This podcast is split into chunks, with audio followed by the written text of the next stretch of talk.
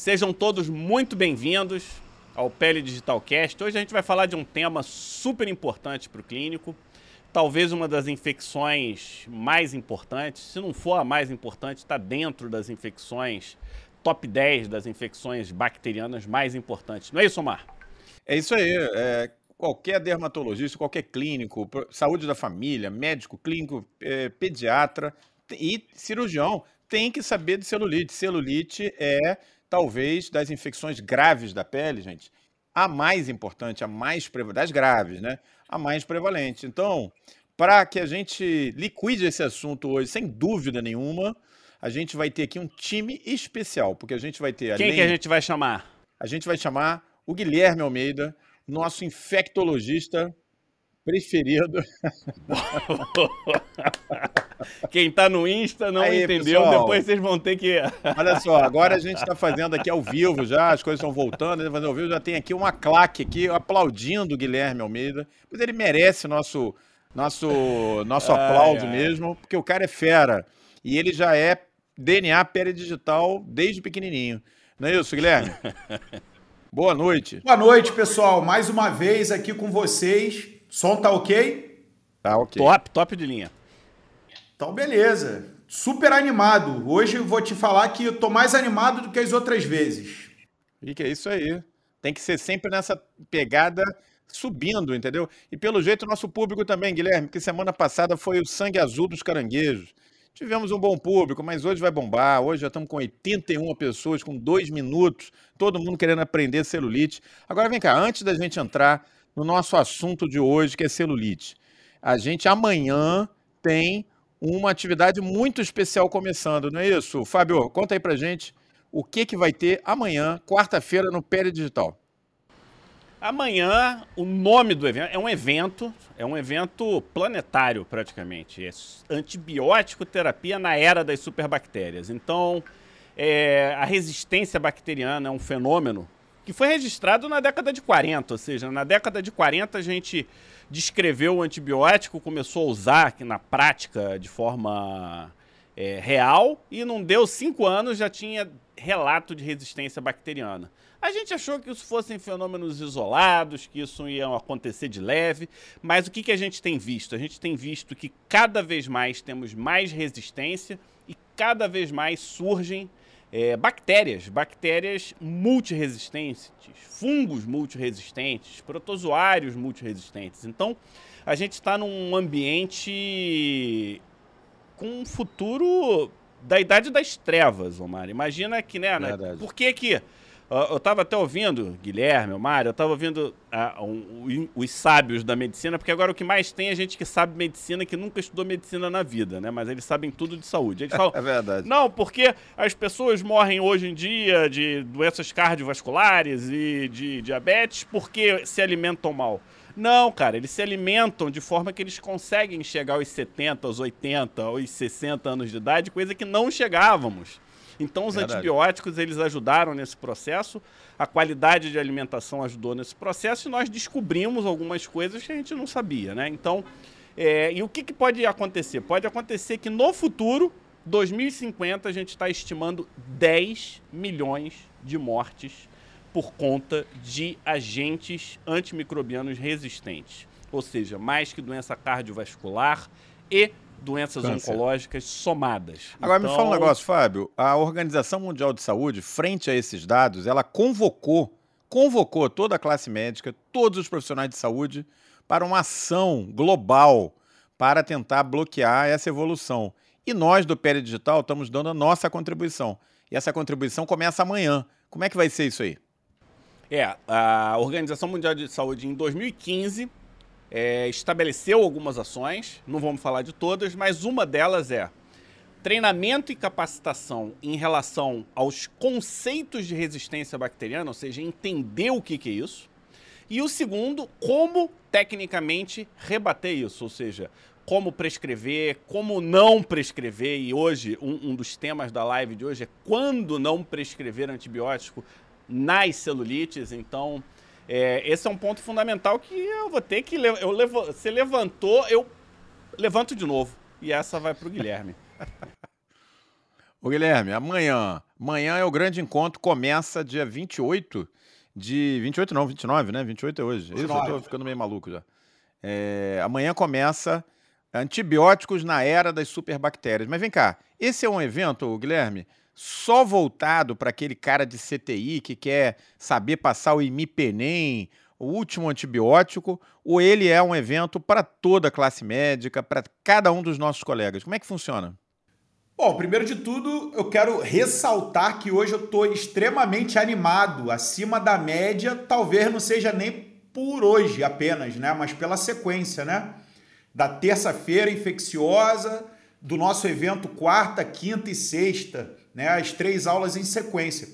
Essa aula de amanhã, né? O nosso top 3 das superbactérias é para todos os médicos.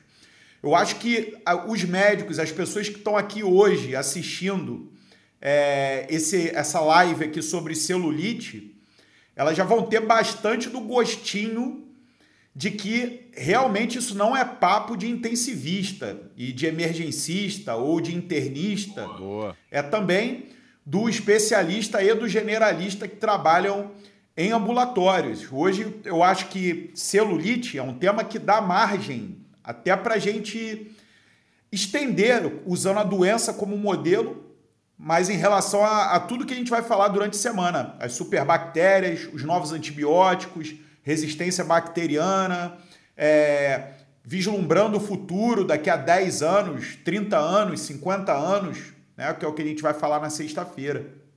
Então, vocês vão ter hoje na prática, né, na pele, vão sentir que realmente esse assunto. Boa, olha aí, Omar. Brincando não com as é palavras. De intensivista apenas. É de todos. Beleza. E vem cá, Fábio. Eu hoje eu sou o âncora aqui. Quem Isso. ainda não se inscreveu para o evento que começa amanhã, como que tem que fazer para se inscrever? Paga alguma coisa? Como é que é o link? Como é que funciona? É, se inscreve gente. não, se inscreve não, porque o evento vai ser fantástico e a, a, você sabe que no digital agora, a sala tá cheia, não cabe mais ninguém. Não, cabe sim, todos são bem-vindos. Tem o link do, com o nome do evento, vai lá no nosso PD3, que é o Pele Digital Tree, tem o nome do evento, lá tá o link. Vocês precisam se inscrever, precisa ser médico, tá, pessoal? Então, quem não for médico, é, nem vale a pena, porque é um linguajar que vai ser técnico mesmo. Então, não, não, é, não é questão de restringir, não restringir. É focado para os médicos. E podemos no futuro sim ter. Teve veterinário, teve colegas da farmácia que perguntaram né, se não podiam participar.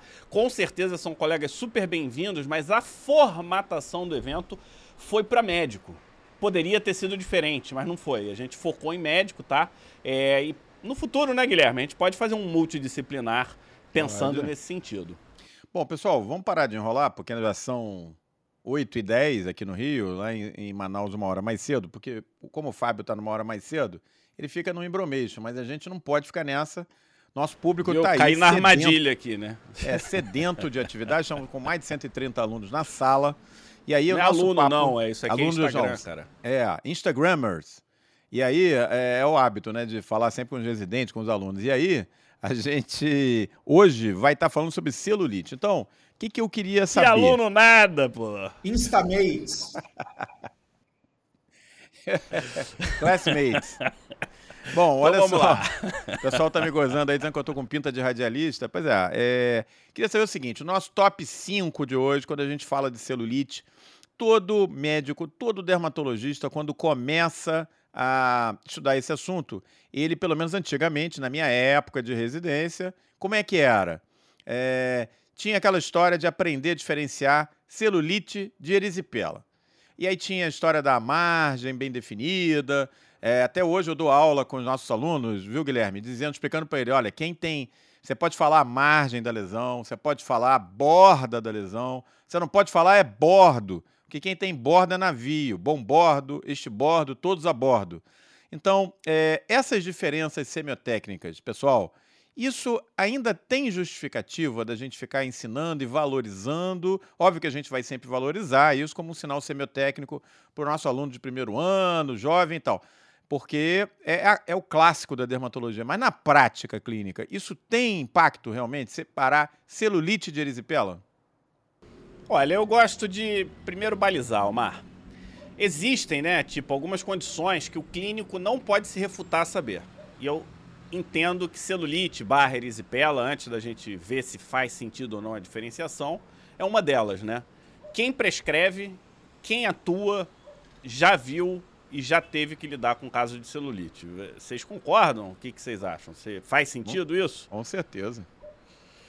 E então não vamos falar de opinião mais, vamos falar de número, né? Erisipela e celulite é comum, potencialmente grave. Então, as celulites que chegam com impacto sistêmico, vamos botar assim, é, tem uma classificação clínica em quatro níveis. Quando chega no quarto nível, que é o mais grave, a mortalidade pode chegar a 33%. Então a gente está falando de uma taxa de mortalidade que varia de 1% a 33%, dependendo de como chega esse paciente.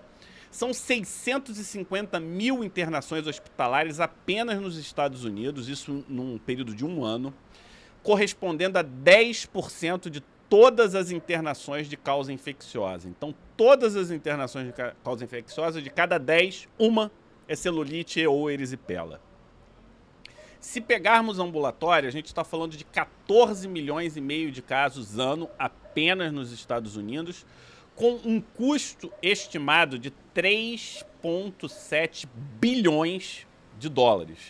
Não é uma cifra desprezível. Não é para E se você fora. acha não. E se você acha que isso, isso é estatística antiga, e quando a gente compara ao longo do tempo, o que, que aconteceu? Em 1997, nos Estados Unidos, 4,6 milhões de casos. Em 2005, 9,6 milhões de casos. Então a gente está falando aqui de mais do que o dobro do número de casos.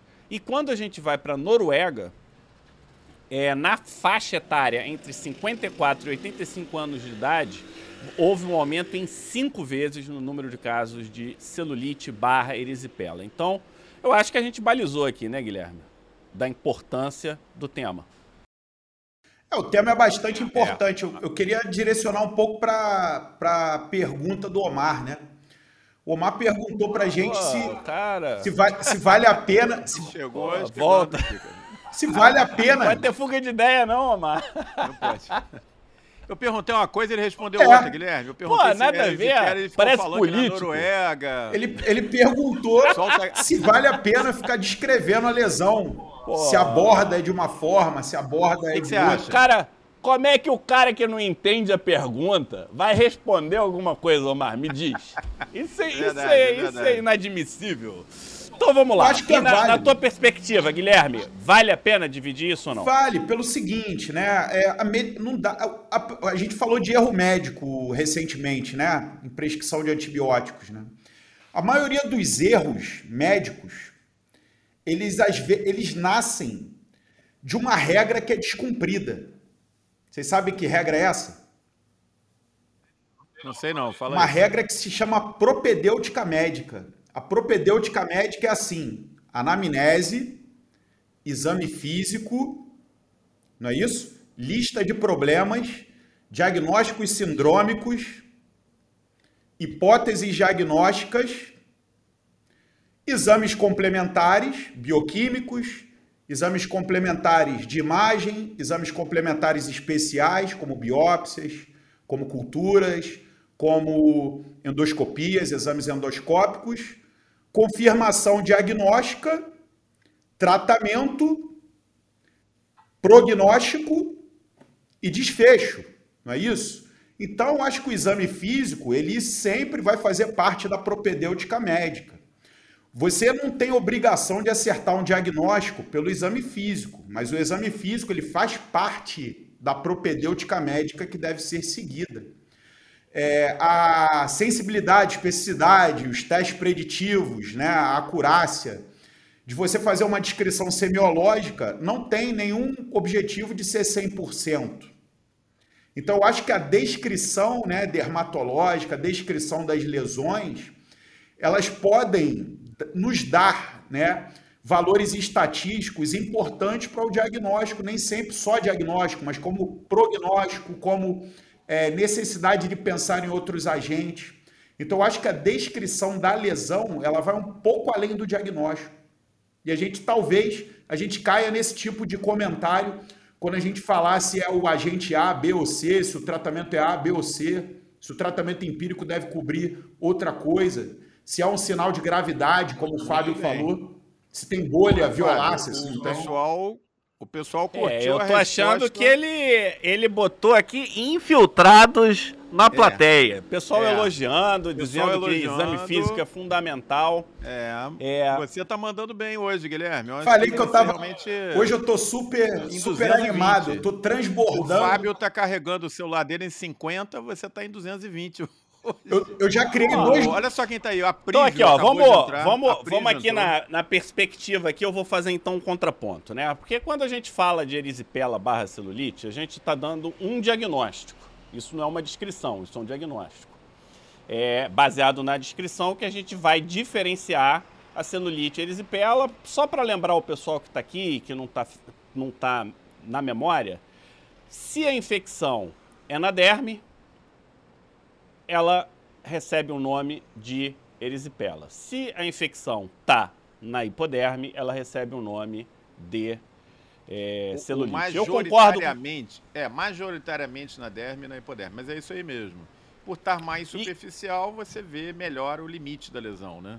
É, e aí o que o Omar está dizendo é o seguinte: é, é, a, a gente achar que uma infecção vai estar restrita anatomicamente, isso é improvável, né? Improvável, Então você vai ter componente hipodérmico, componente dérmico, e o que prevalece. Quanto mais para cima está o infiltrado, a inflamação, mais evidente ficam os sinais flogísticos, mais evidentes o vermelho vai ficar.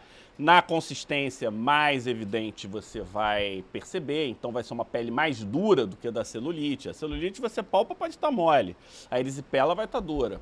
Bolha, bolha, se não for bolha de obstrução vascular, ela não vai acontecer na celulite, ela vai acontecer na erisipela, porque, é, porque é uma bolha por transbordamento. É, dor, você espera que tenha mais na erisipela. Por quê? Porque as terminações Adenomegalia. nervosas sensitivas estão mais na, na- lá. É, Na vaso derme. linfático está na derme. Então você vai ter mais linfangite, você vai ter mais adenomegalia, você vai ter mais. Eu gosto mais de linfonodo. Agora gosto- sim, agora você se recuperou. Você tava é, ficando. não, meio agora, agora eu, fui, eu fui provocado aqui.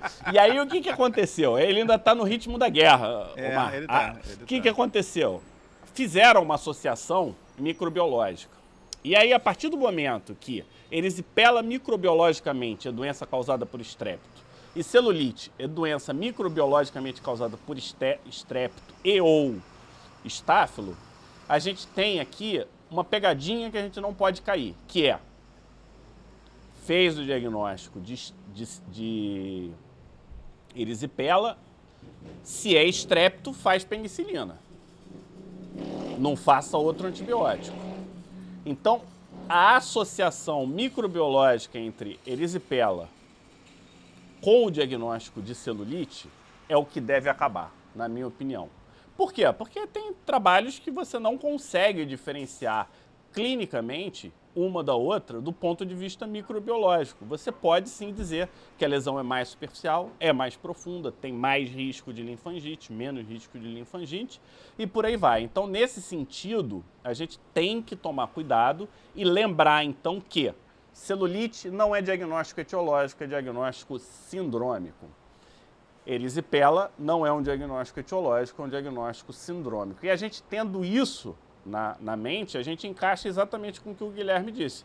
Você estratifica o nível diagnóstico que você faz, né? Então eu fiz um diagnóstico topográfico, eu fiz um diagnóstico sindrômico, eu fiz um diagnóstico etiológico. E nem sempre um diagnóstico etiológico vai determinar um tratamento, porque uma determinada etioli- etiologia pode ter diversas apresentações. Então é, é a composição disso tudo que vai fazer sentido, né?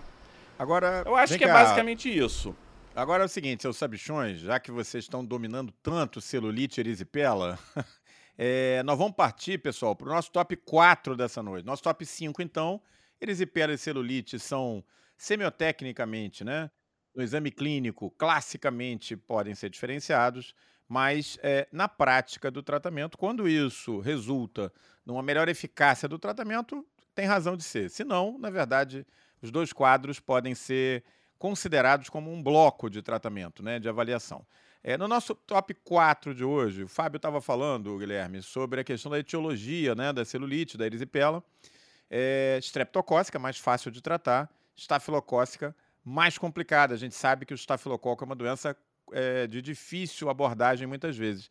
Mas mais difícil ainda quando a gente tem estáfilo resistente ao tratamento, né? Só de ouvir falar em resistência de estafilococo, todo mundo dá aquela gelada no, no, no sangue, né? Então eu queria perguntar isso para vocês. Quando que a gente deve se preocupar, termos práticos, nosso top 4 de hoje, com os estáfilos resistentes?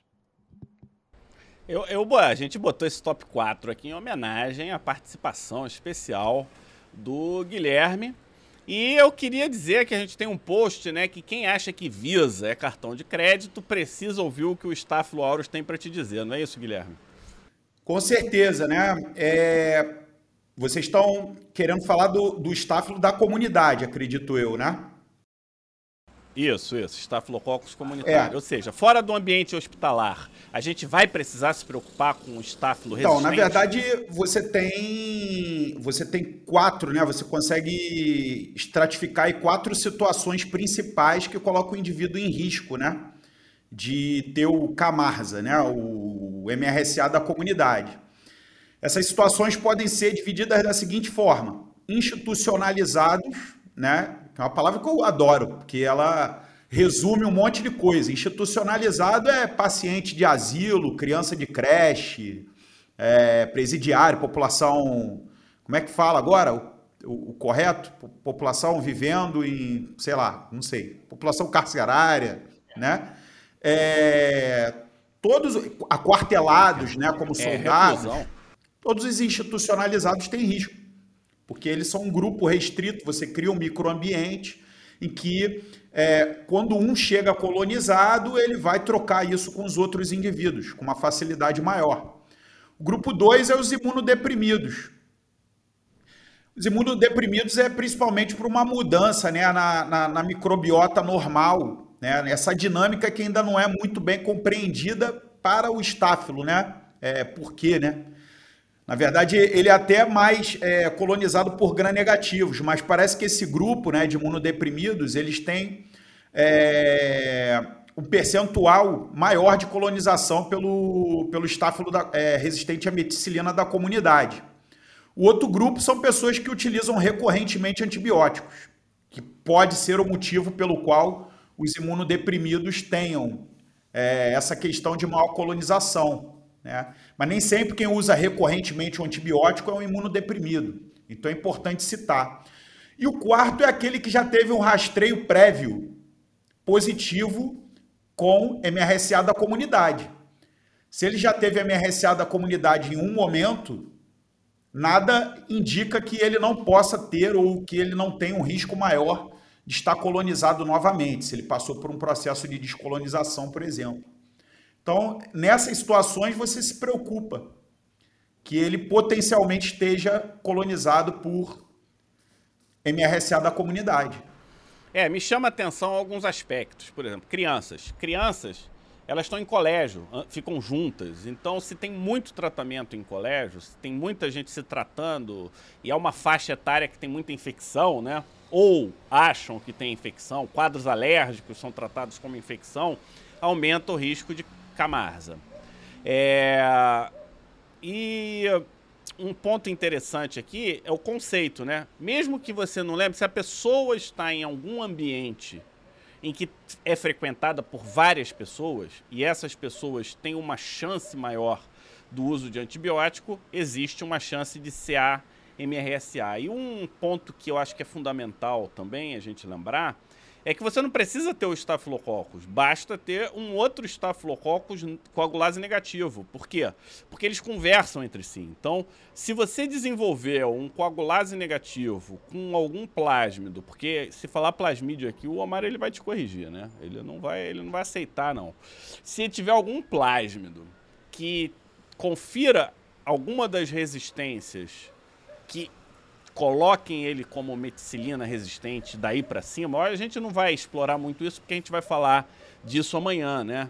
Agora, esse é um ponto que eu entendo, Omar, como importante, né? A gente lembrar desse aspecto, né? Que você seleciona o teu microbioma e o teu microbioma entrega a arma para o teu inimigo. Então esse é um ponto que deve ficar na mente e deve ficar no radar de todas as pessoas. Eu não sei se o Guilherme congelou.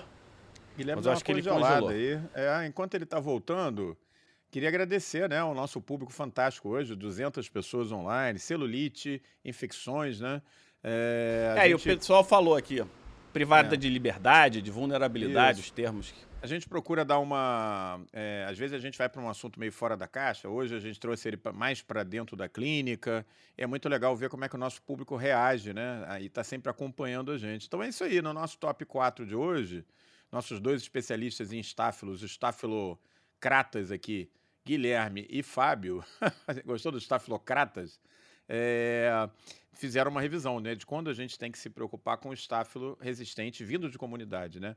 Particularmente para aqueles pacientes que têm é, algum tipo de privação de liberdade ou que estão em alguma situação nosocomial, que era o nome antigo que se usava, né? Quartel, é, orfanatos, quartelados, hospitais, obviamente. Até é, atletas, né? Tipo... Atletas, exatamente. O pessoal todo aí na, na Olimpíada agora, fica todo mundo meio aquartelado ali. Aliás, vários dos nossos atletas ganham seu salário porque se tornaram militares, né? Também tem isso.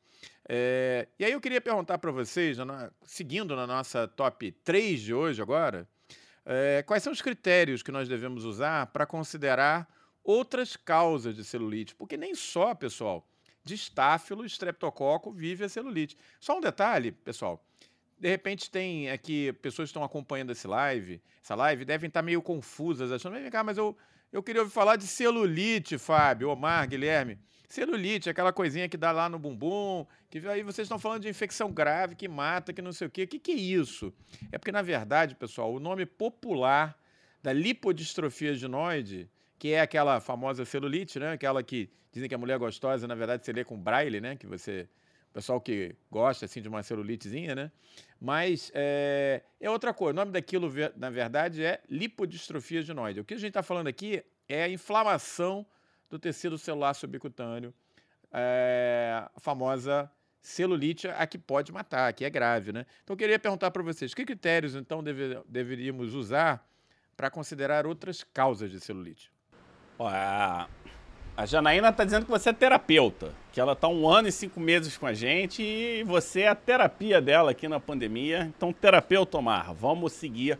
Lembrar que célula é diminutivo de célula, de cela, né? Então, só para quem não lembrar, é um espaço ó, restrito. Adilson está agradecendo, ó, clareou muito. Aí, Adilson, gostou, né, da minha explicação. Beleza, vai em frente aí.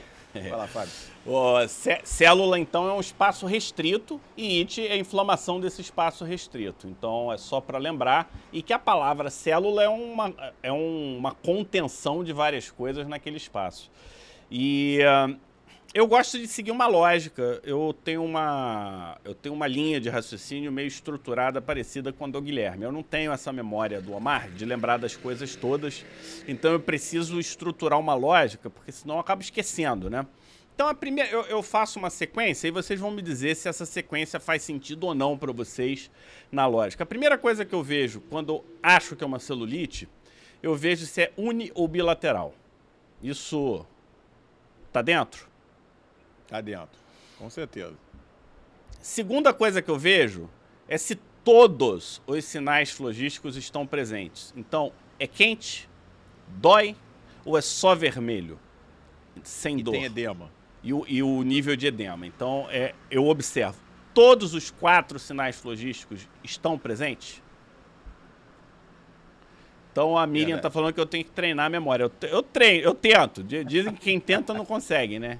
É, então, caso a resposta seja não, ou seja, tem todos os sinais presentes, não é bilateral, eu vou atrás de histórias que podem modificar minha linha de raciocínio. Tem mordedura? Tem trauma local? Tem algum acidente em ambiente aquático?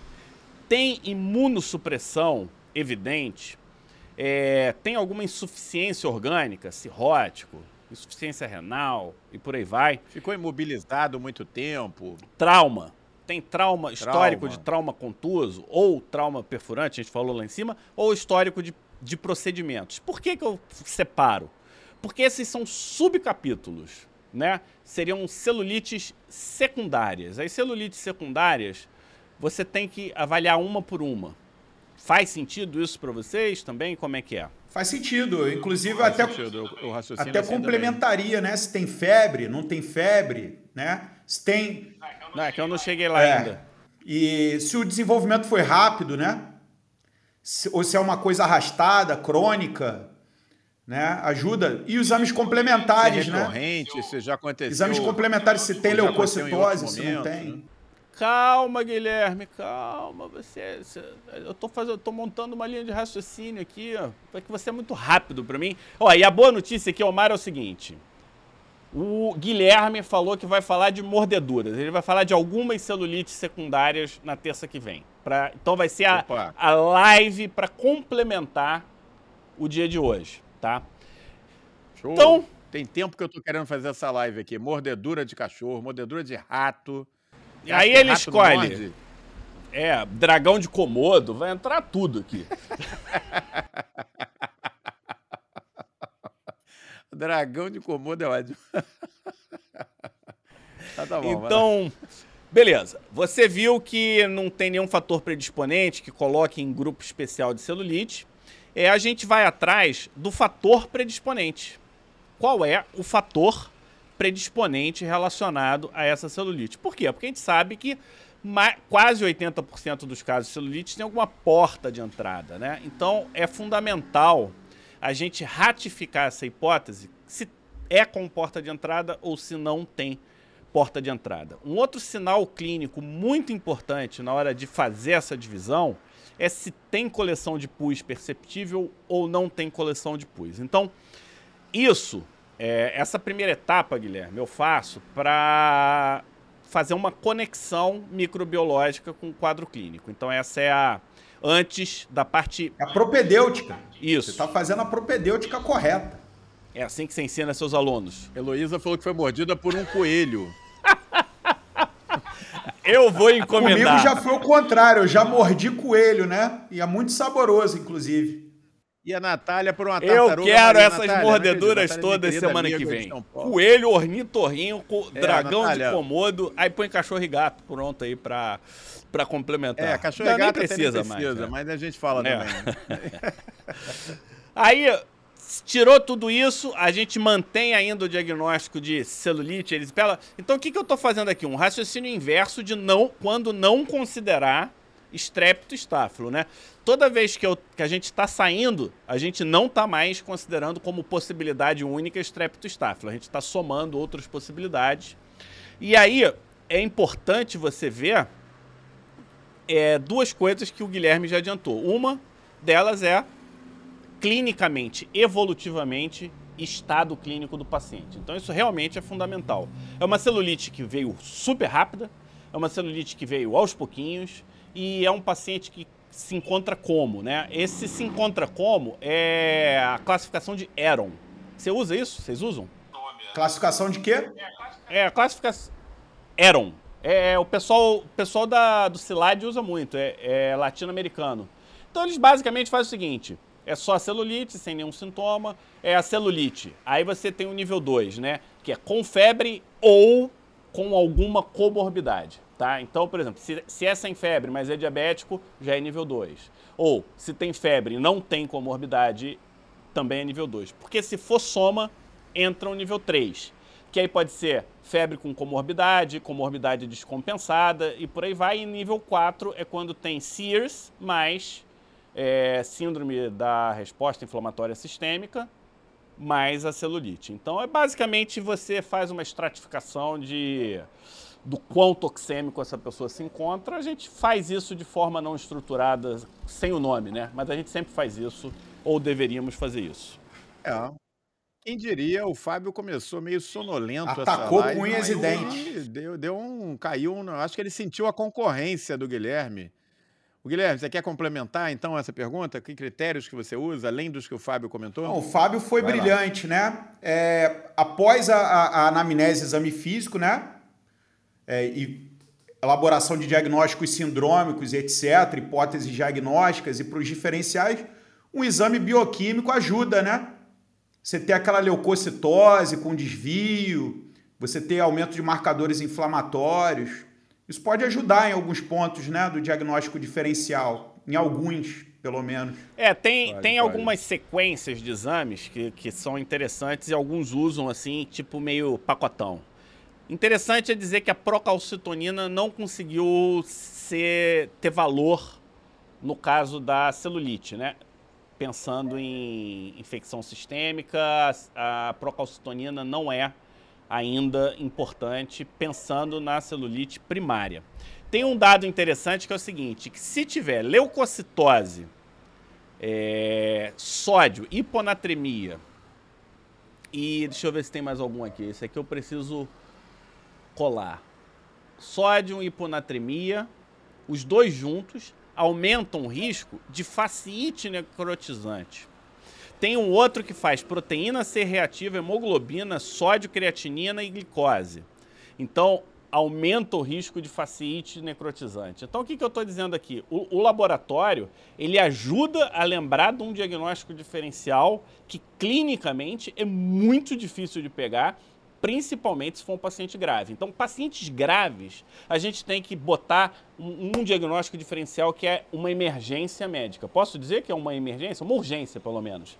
Se a gente quiser fazer é a urgência, é diferenciação. Urgência, é. Lactato, alguns usam. Ó, a, mi, a, o, o, peraí, o Aprígio está dizendo que o Fábio engatou uma quinta e saiu por aí, é verdade, o, o Aprígio. E a Miriam está falando que o Mike Tyson foi mordido por um ser humano.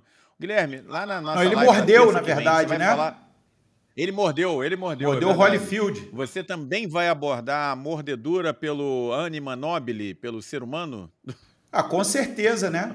Com certeza. É super importante a mordedura humana. Né? Mas eu queria, eu queria dizer o seguinte: a gente vai abordar sob a perspectiva de quem levou a mordida, e não de quem dá a mordida. Então, isso é um ponto que é a gente tem que levar em, em consideração. Fábio, Márcia está perguntando: você, você tem valor solicitado dosagem de aslo, anti-streptolizina? É, não, algum, alguns usam tem... é, as sorologias estreptocócicas, vamos botar aqui, para ajudar no, no diagnóstico diferencial. Não é uma não é uma recomendação oficial, inclusive a recomendação desses exames, ela não está tão relacionada ao diagnóstico de celulite, está mais relacionada à gravidade relacionada à glomerulonefrite. Está mais relacionado à glomerulonefrite pós-estreptocócica, né? Pessoal, então olha só, nesse Eu só queria acrescentar a parte de, de imagem. Quando que você pede ah, vai imagem? Lá, vai lá, vai lá. Quando você pede imagem, quando você tem uma dor desproporcional ao quadro clínico, eu peço imagem. Por causa do risco de, de lesão gangrena, lesão gangrenosa. Lesão óssea também, né? O mielite às vezes complica. Também. Se tem uma ferida aberta, né? É. É o one finger é pain. É basicamente quando eu vejo uma dissociação entre o Aquela dor que, que se aponta com o dedo. e a queixa do paciente. É. Pode ser uma síndrome compartimental, alguma coisa nessa nessa E a própria fasciite, né? Suspeita de fasciite, ressonância magnética, ultrassom se você suspeita de coleção, né? Então tem que palpar a lesão. E você faz é, tomografia ou raio-x se você suspeita de osteomielite, né? Então, lembrar que na Muito palpação bom. tem as crepitações também, só para, já que Sei. o Guilherme é professor de semiologia, Sei. lembrar de ir atrás das crepitações que podem influenciar. É, eu sempre comento, já falei com você, não sei se eu tenho foto Ultrassom, caso, coleção. Um paciente que me, é, o paciente que me marcou muito que foi um vibro unífugos. Pô, que isso? evoluiu a óbito. Pô, fez um trauma na, na região plantar e foi a óbito em sete dias, cara. Assim, eu nunca vi nada como é, Eu tive caso, um caso então, de víbrio que não muito. foi a óbito porque foi atendido pela nossa equipe, porque senão teria ido também. É, muito grave. Enfim, então no nosso top 3 de hoje, vocês viram o quê? Que celulite é um assunto bem mais complexo do que parece, não é simplesmente pedir o hemograma. Tem é, exames marcadores clínicos e laboratoriais são fundamentais nesse diagnóstico. E que se você tem um raciocínio estruturado, como tem Fábio e Guilherme, o que, que vai acontecer? Lá no final você vai acertar o seu diagnóstico necessariamente. ou não? Aí nós chegamos no nosso top 2 de hoje, aquele mais amado por todo dermatologista do mundo. Diagnóstico diferencial de celulites, barra erispelas, ou seja, quais são os simuladores não infecciosos da celulite. Nem toda celulite é infeccioso. Tem situações em que simula. Isso é o que todo dermatologista gosta, né? Porque você chega para o residente, aquela erisipela escarrada ali, que você olha, você fala, me dá cinco diagnósticos diferenciais. O cara fica louco, querendo te matar é com vocês. Vai lá, Fábio, Guilherme. Então, lembrando que a gente já falou hoje, celulite é inflamação do subcutâneo. Então, existem trocentos milhões de causas de inflamação de subcutâneo, assim como tem trocentas milhões de causas de inflamação de derme. É, nos stories eu botei 10 casos, tá? De celulite, só um que era celulite estafilocócica. E vou te falar, a taxa de erro é enorme. Lógico, eu não botei história, eu botei só a foto. E aí, o que, que eu quis dizer com isso? Que, poxa, sacanagem, não. É para deixar bem claro que diagnóstico ectoscópico de celulite é uma das coisas mais frágeis da face da Terra. É uma das situações clínicas que você tem que contextualizar. Sem contexto, Existem situações, Guilherme, que eu, Omar, a gente olha e dá o diagnóstico. A gente não precisa de absolutamente nada, não precisa falar nada. Dou exemplo aqui, verruga vulgar. Você precisa de história para dar diagnóstico de verruga vulgar? Basta olhar, você olha e acabou, está resolvido. A verruga plana precisa, é. a, a, a, a verruga vulgar você não. Vai lá e mata no olho. No caso da celulite, quem faz assim vai errar. Não é uma vez nem duas vezes. E se errar, sabe o que está acontecendo, Guilherme? Está contribuindo para o nosso cenário sombrio de 2050, em que nós vamos morrer, porque em 2050 a gente vai estar tá velho. A chance da gente entrar no hospital e pegar uma Eu infecção, não. você vai. Na sua perspectiva, não, mas na perspectiva da OMS. Essa semana sim. eu já li que, que a pessoa que vai viver 200 anos já nasceu. Eu falei, pô, tá falando de mim. É, só espero que a resistência bacteriana não esteja tão ruim para lá. Então vamos começar a trabalhar. É. é... O Omar, eu até eu deixei. o pessoal já está. Ah. O pessoal já está colocando aqui a lista de diagnósticos diferenciais. Tromboflebite, flebite, paniculite, eritema nodoso. Fábio, você, você confunde uma tromboflebite com uma, com uma celulite? Ou dá para fazer? Pode confundir. Eu acho, talvez, na, na prática diária, o diagnóstico mais difícil, o diferencial. Você quer ver outro diagnóstico diferencial que às vezes pega? Por incrível que pareça. Até porque flebite, a, a, a, você pode ter flebite secundária, a, a celulite. Então, secundária. chega uma hora que você não Ó, sabe cê, quem veio primeiro. Você quer ver outro? Dermatite de contato, dá eritema, dá calor. É, eventualmente, se o paciente não está com o sensório muito ligado, ele pode sentir dor, interpretar o prurido como dor. Já tive essa dificuldade. Pode vesicular e você pode ficar na dúvida se é uma erisipela bolhosa. Não é tão simples assim de fazer o diagnóstico, não.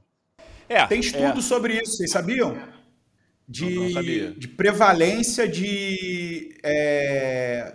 Na verdade, não chega a ser uma prevalência, né? Na verdade, é percentual de diagnósticos errados em celulite é, se eu não me engano, ele beira 30% ou 28%, alguma coisa assim. 31, 31. E o primeiro lugar é dermatite de estase.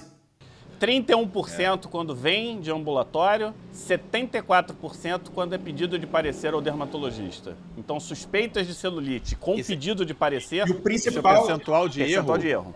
É. E o principal é, é, é, dermatite de estase.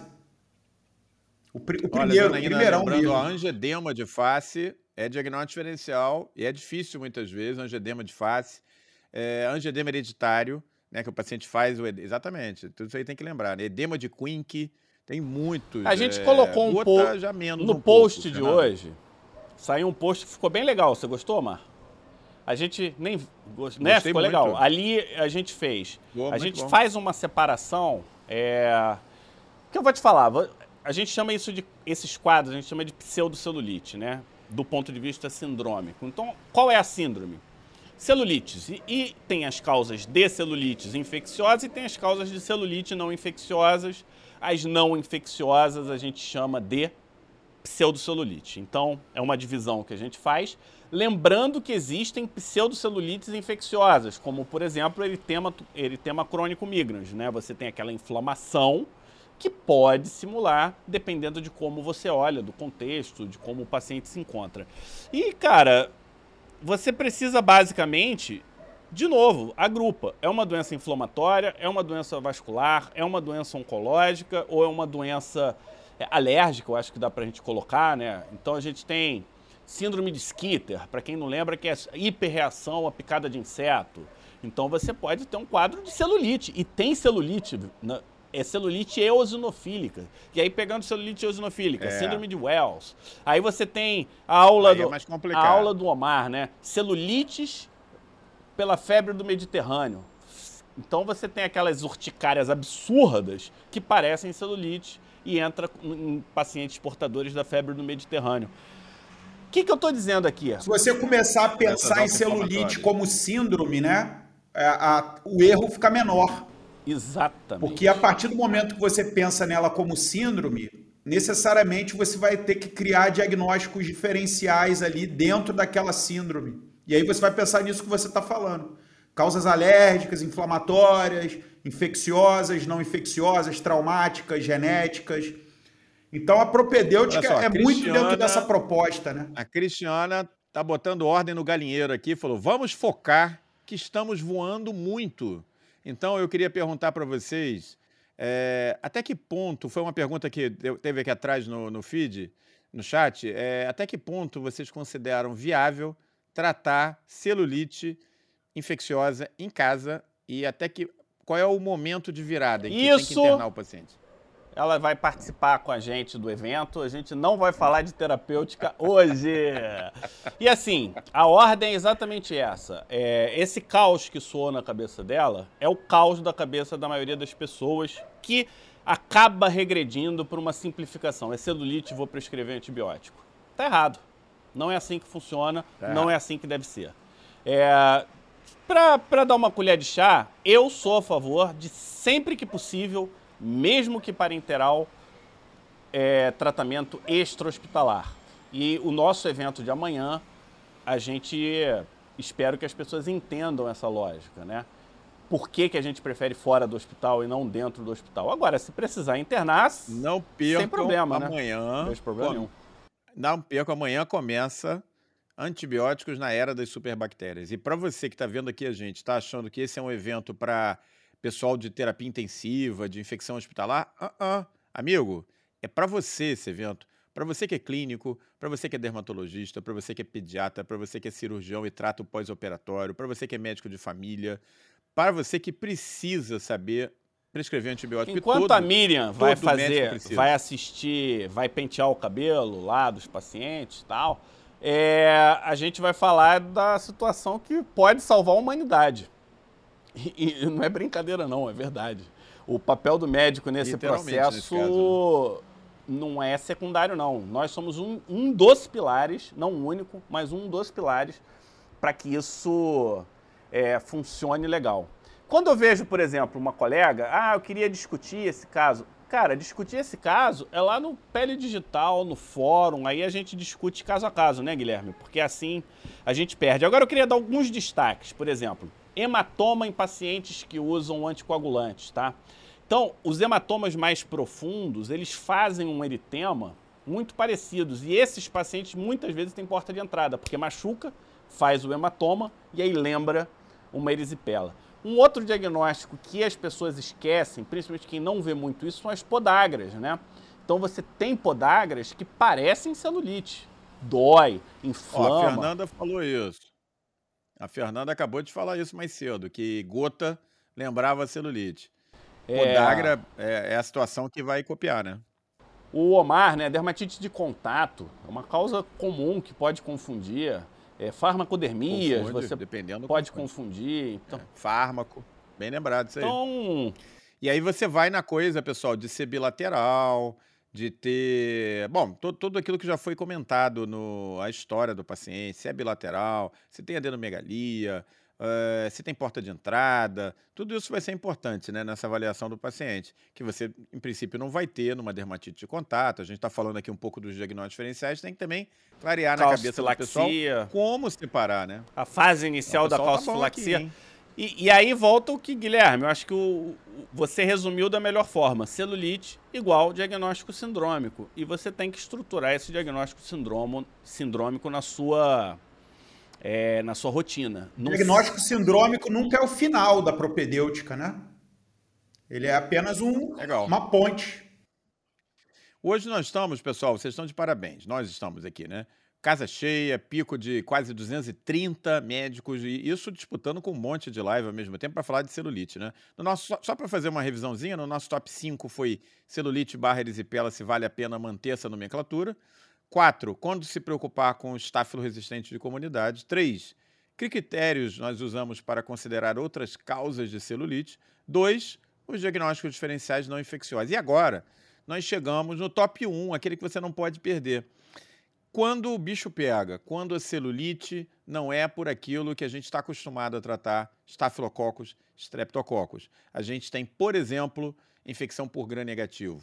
É, esse é um desafio, esse é complicado. E aí, Fábio, eu vou pedir que o Guilherme comece a abordar o top 1. É, Guilherme, quando é, o gram negativo é o problema, como é que você identifica? Tem alguma coisa na clínica e como é que é a abordagem desse paciente? Bom, primeiro assim, a clínica ela ajuda, mas assim, eu acho que nesse caso aí a gente tem que começar com epidemiologia, né? É, infectologia, doença infecciosa, microbiologia, agente, resistência, ela está muito ligada às estatísticas, né? Dos locais. As estatísticas americanas, elas são mais robustas, né? É, tem trabalhos mostrando que em alguns centros até 30% das celulites são por gram negativos, tá? Ou seja, não é uma coisa tão incomum assim. Um terço. Quantos por cento? 30? Um terço, é. Em torno de 30%. Tá, tá, tá na mesma linha, Fábio? Chegou a, a, a conhecer algo assim? Sim, né? Com certeza. E o que, que acontece? E o que, que acontece, né? É o, a principal, o principal motivo, no meu ver, tá, que faz com que você desconfie de gram negativos, hoje, é a falha do tratamento empírico. O indivíduo começa o tratamento empírico, após cinco dias, não tem nenhum tipo de, de melhora, na verdade, às vezes é, inútil, inerte, esse tipo de tratamento e às vezes é identificada a cultura com o crescimento de uma bactéria não esperada, não estáfilo, não estrépito. Então, o que, que acontece? Existem dados clínicos para fazer você suspeitar de gram-negativos, né? o Fábio já falou de alguns, por exemplo, mordedura, que a gente vai falar na terça que vem. Né? É, lesões aquáticas, por exemplo, o paciente fez, fez teve um, uma lesão cutânea em ambiente aquático. É, tem uma lesão, por exemplo, periretal, né? Que pode sugerir uma, uma infecção por enterobactéria. Paciente imunossuprimido grave, ou neutropênico grave, que pode sugerir um gram negativo, por exemplo, pseudomonas. Paciente gravemente enfermo, séptico, que evoluiu para o nível 4 aí do Fábio. Do a meu. probabilidade de ser um gram negativo é maior, né? Da classificação de Eros, não é? Eron, Eron. Eron, Eros é o que tá, é, tá na tua cabeça. Agora é Eron. é. O Eros era o que vivia perto da ilha de Lesbos, lá ali na, na, na Grécia. É. Você é agora levantou a bola pro Mar falar, pô. Agora... e paciente, paciente é. com úlcera crônica, né? Às vezes o paciente tem celulite e em volta da, de lesões de doenças ulcerosas crônicas, como é, úlcera vascular, diabetes, né?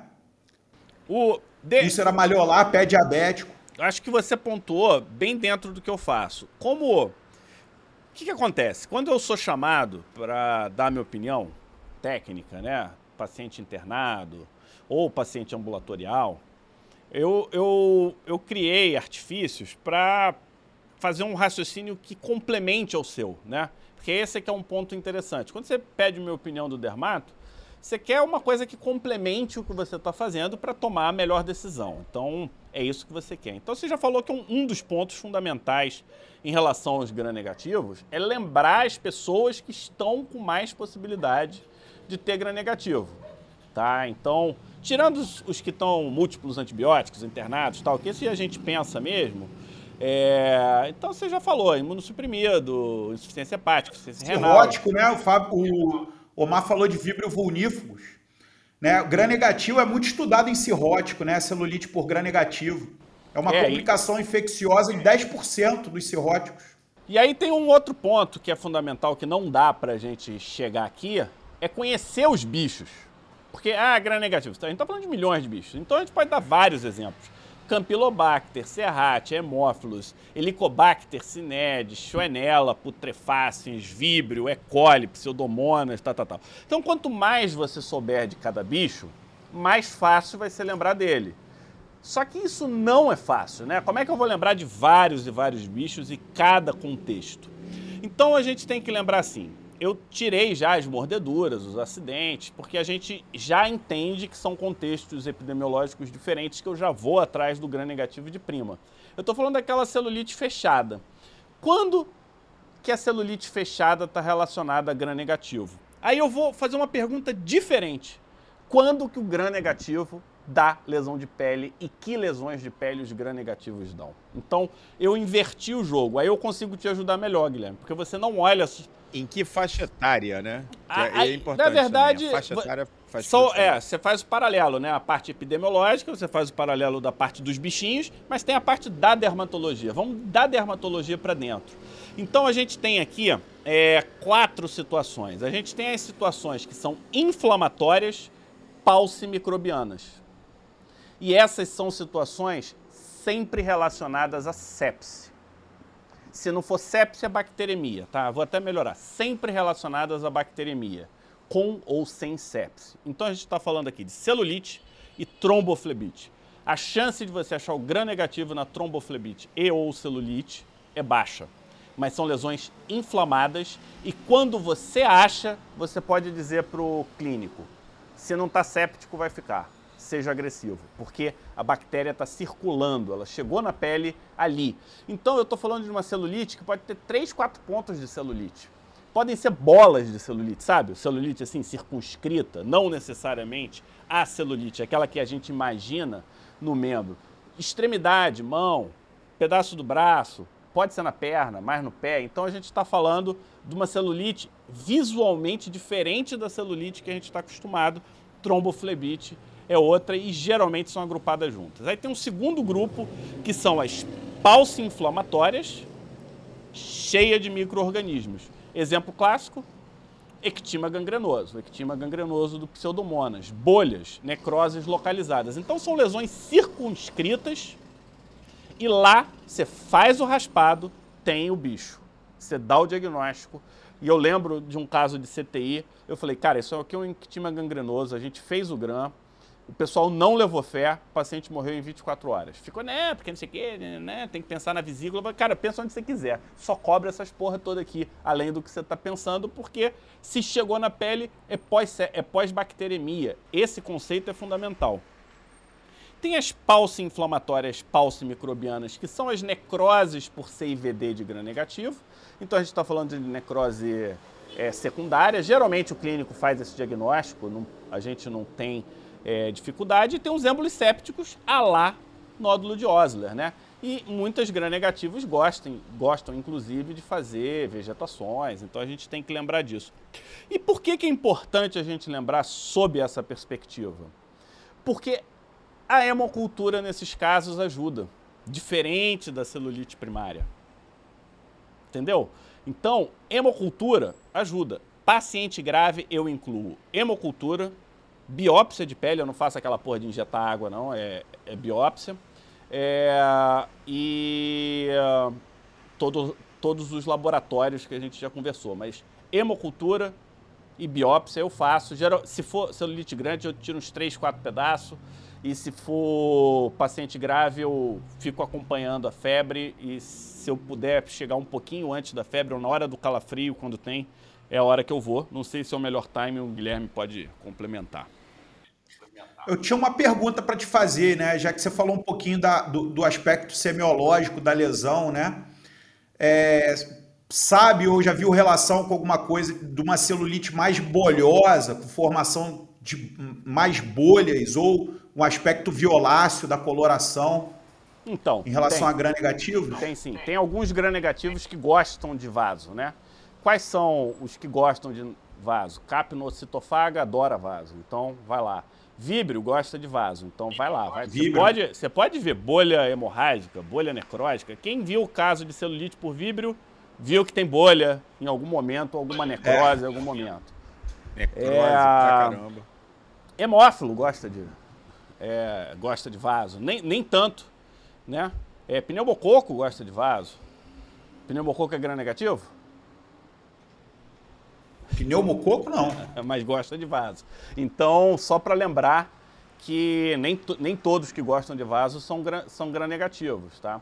Então, aí é, é, é, a outra visão, né? Que você, o Omar sabe que eu gosto de vasculite, vasculopatias. Aí você tem que saber quais são os que gostam de vaso. Então, quanto mais recurso você tem para compor o teu diagnóstico, você monta um quebra-cabeça melhor, né? Então, é, é, isso que a gente defende aqui no Pele Digital, Guilherme. É, a gente sabe o, a dificuldade que é de você ter todas as perspectivas. Mas se a gente está conversando junto, está junto, eu trago a minha perspectiva, você traz a sua, cara, a gente já sai melhor dessa conversa. E eu tenho certeza que você sabe lidar com celulite, assim como o Omar e quase todos os colegas que estão aqui. Então, é, é, em cima disso que a gente insiste ou traz, às vezes, até essas coisas tal de fora da caixa, exatamente para isso, para dar uma, uma balizada e ampliar um pouco a perspectiva das pessoas. Eu senti que o pessoal está com um pouco pessoal. de dúvida em culturas, né? Vocês ficaram com essa impressão aí, olhando Então faz assim, ó, é aborda no curso um pouco, num dos três dias, dá um, dá um blá assim de cinco minutos. Um briefing, um briefing de cultura. Um briefing, é. Pessoal, vocês viram aqui a riqueza de discussões que nós tivemos nessa uma hora de live. Ah, que peninha, nós estamos chegando ao final da live, né? Sempre mantendo um público lá em cima, batendo em 230, 200, baixou praticamente de 220. Fantástico para celulite no meio da semana. Se você quer saber mais sobre tudo isso, muito mais, isso foi uma hora aqui de bate-papo, pouco estruturado, uma conversa. Imagina como é que vai ser esse curso que começa amanhã, Antibióticos na Era das Superbactérias. Com essas duas feras, eu vou estar lá só para atrapalhar, a gente abordando todos esses assuntos em três dias e deve ter uns extras aí, porque o Fábio sempre arranja os extras. É, passou muito rápido, né, Kátia? Então, assim, imperdível. Se e você gostou, quiser rever. Kátia, Maria Cristina, é a hora. A hora é. Vai lá agora, terminou a nossa atividade. Vai lá no, no, no Linktree do Digital, clica lá, se inscreve, é grátis. Ah, não, não sei o que, vai lá no meu, aqui no meu, do Omar Lupe, vai lá, se inscreve, é grátis. Começa amanhã, às 20 horas. Faltam 23 horas para esse curso Olha, reclamaram que o que Guilherme falou pouco. Não, Guilherme. o Guilherme falou menos, porque é. a responsabilidade ficou para mim e ele, pô, se preparou para os três de amanhã. Eu sou um então, convidado, tá né? A voz. Eu ele sou tá convidado a voz para amanhã. Não, e aqui. Ué, pessoal, ele tá guardando a voz para amanhã. É, a gente ficou intimidado com a presença do Guilherme aqui, a gente precisou falar muito tal, essa coisa toda. É, quem perdeu. Sabe, quem... hoje tava na quinta marcha. Que, é tava que eu... detonando. Comecei devagar, comecei devagar. Quem quiser ouvir. Começou devagar, derrapou na curva. Eu tenho algumas sugestões de podcast para quem tiver na vibe de resistência microbiana, tá? Um, Staphylococcus lungudunensis. Assistam. Dois, Cândida Auris. O áudio não tá dos melhores, Omar. A gente precisa gravar uma nova de Cândida Auris com áudio legal, mas o conteúdo tá fantástico lá. E tem uma que é sexo bacteriano. Cara, lá, Guilherme, eu não sei se você já ouviu esse podcast. A gente fala maneiro desse assunto do ponto de vista das bactérias. O Omar não parou de falar do Kama Sutra das bactérias. Ele só falava desse Kama Sutra. Que o pile virou pinto de bactéria, Kama Sutra, virou. Mas foi muito bom, tecnicamente muito bom. A gente bom. se divertiu nessa live aí, essa foi boa, foi histórica. É. é isso aí, pessoal. Então vai lá, aproveita agora, já se inscreve, é grátis. Entra aí, vem acompanhar com a gente. Vai ser um super Tour of Force, como falam. E, cara, chama os amigos. Amanhã, chama quarta, os amigos. Quinta, chama os amigos. A gente quer gente. Isso aí.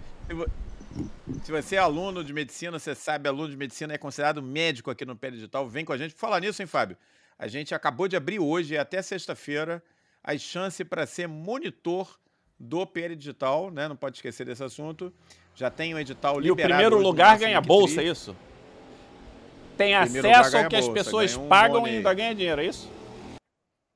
Ganha dinheiro e ajuda a gente nos bastidores, imperdível. Vocês podem, pessoal que está aqui que é coordenador de residência e tal. Ah, não, é, vocês podem avisar o pessoal da graduação para entrar. Não, mas já pode dar outra notícia. Nós conseguimos, Guilherme. é, acabei de receber uma lista de 40 residentes que a Novarte separou e vão ter mais quantos? Da... Tem mais X residentes aí, mais 50 residentes que vão poder participar. Da, da... Exatamente. Inclusive, essa missão é sua, porque esse tal de selecionar não é, não é muito comigo, não. É, isso aí, obrigado a todos. Até amanhã. Amanhã, às 20 horas. Tô pronto. E fica na área aí que a gente tem reunião, Omar. Isso aí, grande abraço. Vambora. Até amanhã.